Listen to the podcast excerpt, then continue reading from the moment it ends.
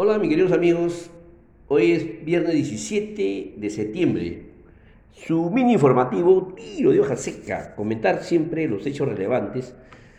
En, el plano internacional la moneda se cotizó el peso chileno, perdón, el dólar en Chile, 783,04, Colombia 3.816.56 pesos colombianos. El índice de la moneda estadounidense se ubicó en 92 93. Los principales commodities en el mundo, el maíz se ubicó en 530 dólares por buchel, el trigo 713, la soya 1296 dólares por buchel, el petróleo texiano 73 dólares el barril, Bren 76 dólares el barril y los metales en el mundo, el comodí presenta el 16 de septiembre el cobre 428 dólares la libra, el oro, 1.755 dólares por onza. El zinc, 139 dólares por libra. También comentarles que las autoridades chilenas, las sanitarias, anunciaron la reapertura de sus fronteras al ingreso de extranjeros a partir del 1 de octubre. Para ello deben contar con un examen PCR negativo de máximo 72 horas antes de embarcar, un seguro médico particular y un certificado de vacunación de su país de origen. En nuestro plano nacional, los hechos más relevantes es que eh, ante, la su presentación ante la Comisión de Presupuesto y Cuenta General de la República del Congreso, el presidente del BCR del Perú informó que la salida de capitales neta en lo que va del año fue por alrededor de 13 mil millones de dólares a causa de la alta incertidumbre de los últimos meses.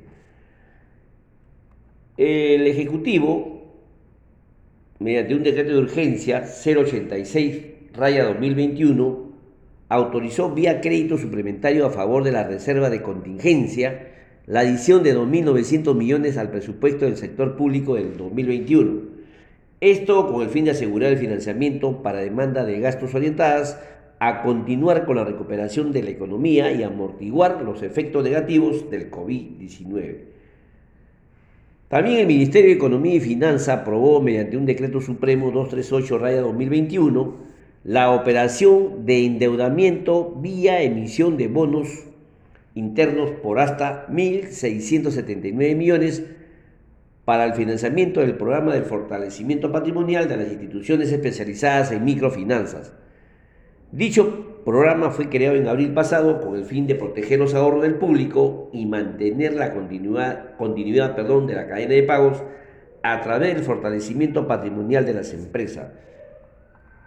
Petro Perú anunció que la Junta General de Accionista ha sido designado el señor Mario Contreras como nuevo presidente del directorio. También se designó a Juan Donato Pari, quien formó parte del equipo técnico de Perú Libre durante la campaña presidencial como miembro independiente de dicho directorio. El gremio de transportes y logística advirtió que podrían incrementar en alrededor de 51% los fletes de transporte de mercancías en camiones si se concreta el incremento en las tarifas de peajes de las concesiones viales. Como recordamos, eh, eh, el anuncio de Ocitran de este, en este último lunes ha provocado esta reacción del gremio de transportistas de transportes y logística. También indicaron que se encuentran evaluando el inicio de una huelga nacional ante los constantes aumentos de peajes y precios de combustible. Dólar cerró ayer en 4.1040 nuevo sol por dólar y el BCR intervino en el mercado cambiario colocando alrededor de 73 millones de dólares en swap cambiario ventas. El COVID-19 fallecieron al día 15 20 personas. Finalmente, el gobierno dispuso mediante un decreto de urgencia 087 2021 poner fin a la suspensión perfecta de labores de esta forma, a partir del 2 de octubre, los empleadores no podrán apelar a este mecanismo por causa de la pandemia, lo cual implicará que los trabajadores tengan que volver a realizar sus labores así como la obligación del empleador de pagar sus remuneraciones. Esto amerita hacer un comentario breve porque ¿qué pasaría con esta suspensión de labores? Ya buscando los antecedentes, eh,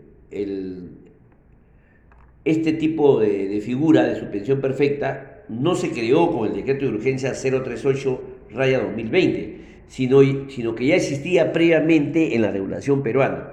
De manera que, revisando el texto único ordenado del decreto legislativo 728, Ley de Productividad y Competitividad Laboral, aprobado por el Decreto Supremo 003 raya 97 TR, regula en el capítulo 3 del título 1 la suspensión de contrato de trabajo en el ordenamiento jurídico peruano, prioriza que los contratos laborales sean a plazos indeterminados, siguiendo un principio de continuidad laboral, esto es, con la regulación sobre la suspensión de contrato de trabajo, se busca conservar y salvaguardar la relación laboral garantizando el derecho al trabajo de las personas y evitar extinción del contrato. ¿no? Básicamente, esta norma de suspender el contrato de trabajo, cuando el cese temporalmente la obligación del trabajador de prestar el servicio y o la del empleador de pagar la remuneración respectiva sin que desaparezca el vínculo laboral. Existían, existen dos tipos de, digamos, de vínculo, la suspensión del contrato de trabajo perfecta y la suspensión imperfecta. Eh, la suspensión perfecta de labores, como ya les comenté, eh, esta figura eh, formalmente recogía tres aspectos. La primero, que el trabajador,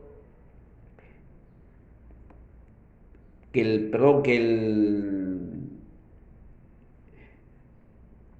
que suspendían, perdón, que suspendían temporalmente la obligación del trabajador y prestar servicio, también la obligación del empleador de abonar la contraprestación.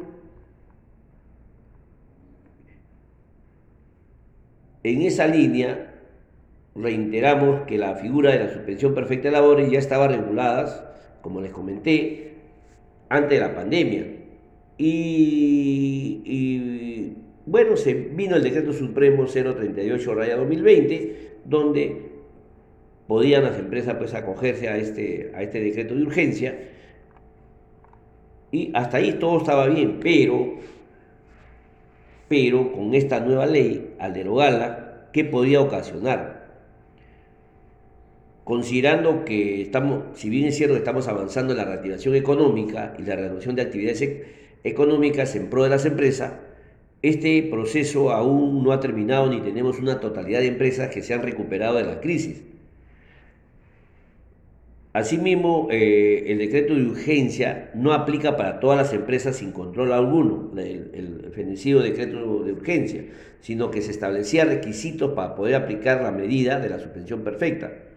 En ese sentido, como ya se ha señalado en, varias, en, varios, en varios comentarios, la finalidad del decreto de urgencia extinguido tenía un objeto y la finalidad era buscar buscar que mitigar los efectos económicos de la pandemia. Esto es, no buscar permitir que todas las empresas puedan aplicar la suspensión perfecta, sino que aquellas que aún se encuentran enfrentando dichos efectos.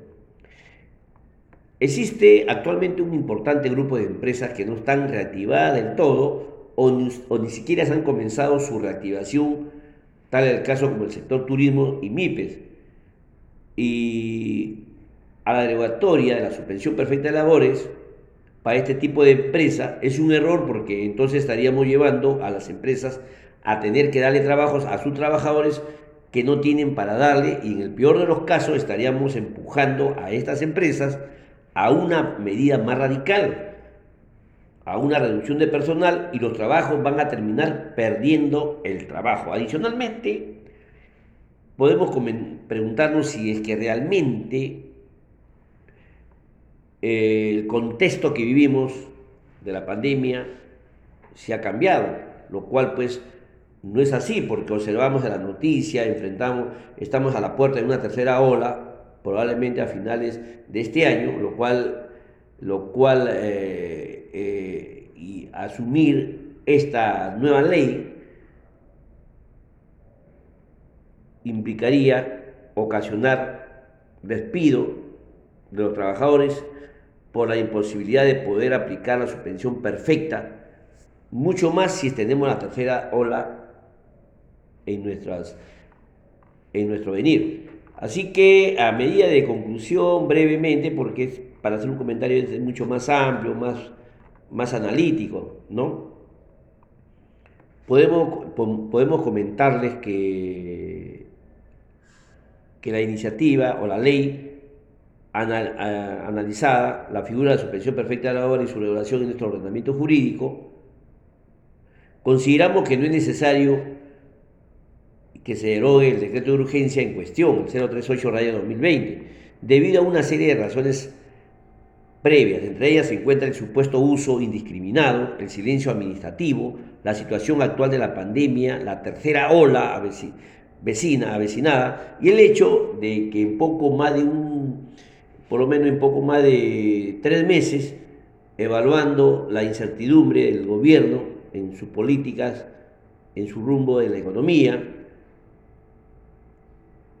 podría traer consecuencias mucho más eh, digamos, más catastrófica, por no decirlo, en el plano laboral. Así que vamos a, analizarlo previamente, la norma emitida, para compararlo en, el actual contexto, ¿no? Y, bueno, pues sacar nuestras propias conclusiones, si esto es valedero o, o, qué, o qué negativas trae para el sector laboral. Bien, queridos amigos, es importante leer la ley que les acabo de mencionar, ¿no? Porque prácticamente tiene muchas cosas que discutir. Bien, queridos amigos, eso es todo por hoy. A cuidarnos mucho, pasen un buen fin de semana en unión familiar y como siempre, amarnos los unos a los otros. Hasta el día lunes, gracias.